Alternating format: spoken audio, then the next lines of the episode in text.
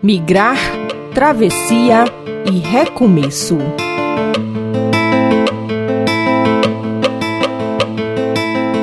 Eu sofri preconceito em cada país que eu já visitei. Eu sofri preconceito no Colômbia, em Equador e em Peru. E agora aqui no Brasil, muito, muito menos que em outros países que eu já estive. Essa é a fala da jovem Jennifer Viviana, da cidade de Maturim, na Venezuela. A sua trajetória até ao Brasil foi rodeada de preconceito, discriminação e comportamentos que a rejeitaram e a excluíram. Para os migrantes e refugiados, viver uma nova vida, cultura e hábitos não é uma tarefa muito fácil. É um recomeço que precisa ser enfrentado. Guerras, perseguições políticas e violações dos direitos humanos são alguns dos fatores que obrigam mais de 70 milhões de pessoas a deixarem seus países. Ao mesmo tempo que aumenta a migração, a intolerância e a xenofobia crescem nesta mesma proporção. Na quarta reportagem da série Migrar, Travessia e Recomeço, vamos abordar os desafios da acolhida em cenários de xenofobia. Para o Alto Comissariado das Nações Unidas para Refugiados, a Acnur, a xenofobia é definida como atitudes, preconceitos e comportamentos que rejeitam, excluem e difama as pessoas com base na percepção de que são estrangeiros à comunidade ou sociedade nacional. Resumindo, a xenofobia é a demonstração de ódio ao estrangeiro, ao migrante, com atitudes e comportamentos discriminatórios. A Jennifer Viviana, que veio da Venezuela, sofreu intensamente preconceito por todos os países que passou, principalmente pela crise atual que seu país vivencia mas sim sofri só um pouco em meu ex-trabalho e meu marido também no, no seu trabalho. E a gente sofreu muito preconceito nos outros países que hemos visitado por a situação do nosso país, que infelizmente a gente teve que emigrar e muitas vezes não somos bem recebidos em outros países, não somos bem-vindos, como, como se diz, né?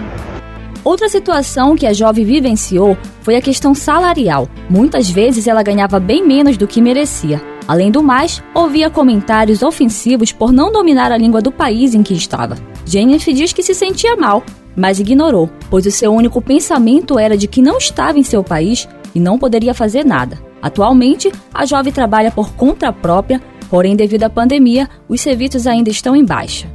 Simplesmente eu falei que eu já não queria trabalhar aí, que eu já não me sentia cômodo trabalhando, porque elas queriam pagar muito menos de, do que você tem que pagar por meu trabalho, então simplesmente eu fui embora. Então eh, agora eu estou trabalhando por minha conta e estou tentando o melhor possível para que as vendas melhorem, né? Porque está complicado por causa da pandemia. É preciso desconstruir esse conceito de que só porque a pessoa vem de outro país, ela tem que ganhar um salário baixo. Não somente isso, é preciso desconstruir todo o preconceito referente ao migrante e refugiado. É importante destacar que atos, sejam eles verbais ou físicos, que ofendem e excluem, é considerado crime da xenofobia e precisa ser denunciado. Assim como Jennifer, que por vezes teve receio em se impor, muitos migrantes vítimas de discriminação ainda tem dificuldade em exigir seus direitos, seja por dificuldade com língua, falta de informação e até por questões culturais.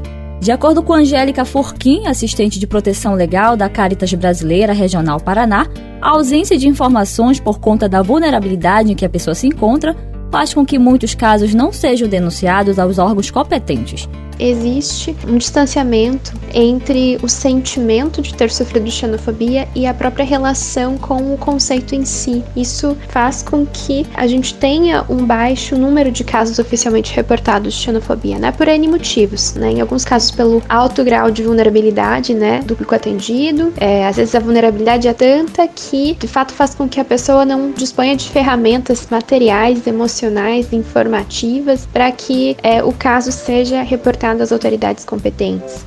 Angélica reconhece a importância da articulação em rede, mas reforça que esse trabalho precisa ser feito em diálogo com as políticas públicas para que de fato elas sejam pensadas e efetivadas em todo o contexto migratório.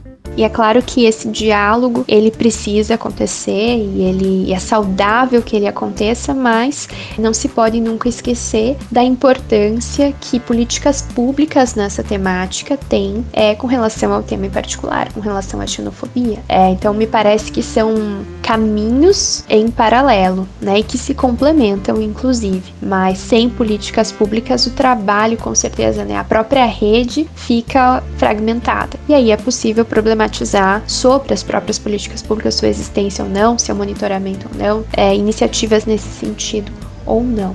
A oração do Papa Francisco, inspirada no exemplo de José, pede que confortemos e protegemos todos os irmãos e irmãs que, forçados por guerras, pobreza e carências, deixam a sua casa e a sua terra a fim de se lançarem ao caminho como refugiados rumo a lugares mais seguros. Sejamos esse povo acolhedor que estende a mão para ajudar e que não aponta para julgar. Sejamos, enfim, uma ponte de recomeço para muitas histórias. Na quinta reportagem desta série, vamos conhecer a contribuição das pessoas migrantes para o crescimento de setores produtivos. A série Migrar, Travessia e Recomeço é uma iniciativa da Caritas Brasileira com o apoio do projeto Europana, Caritas Suíça e da União Europeia.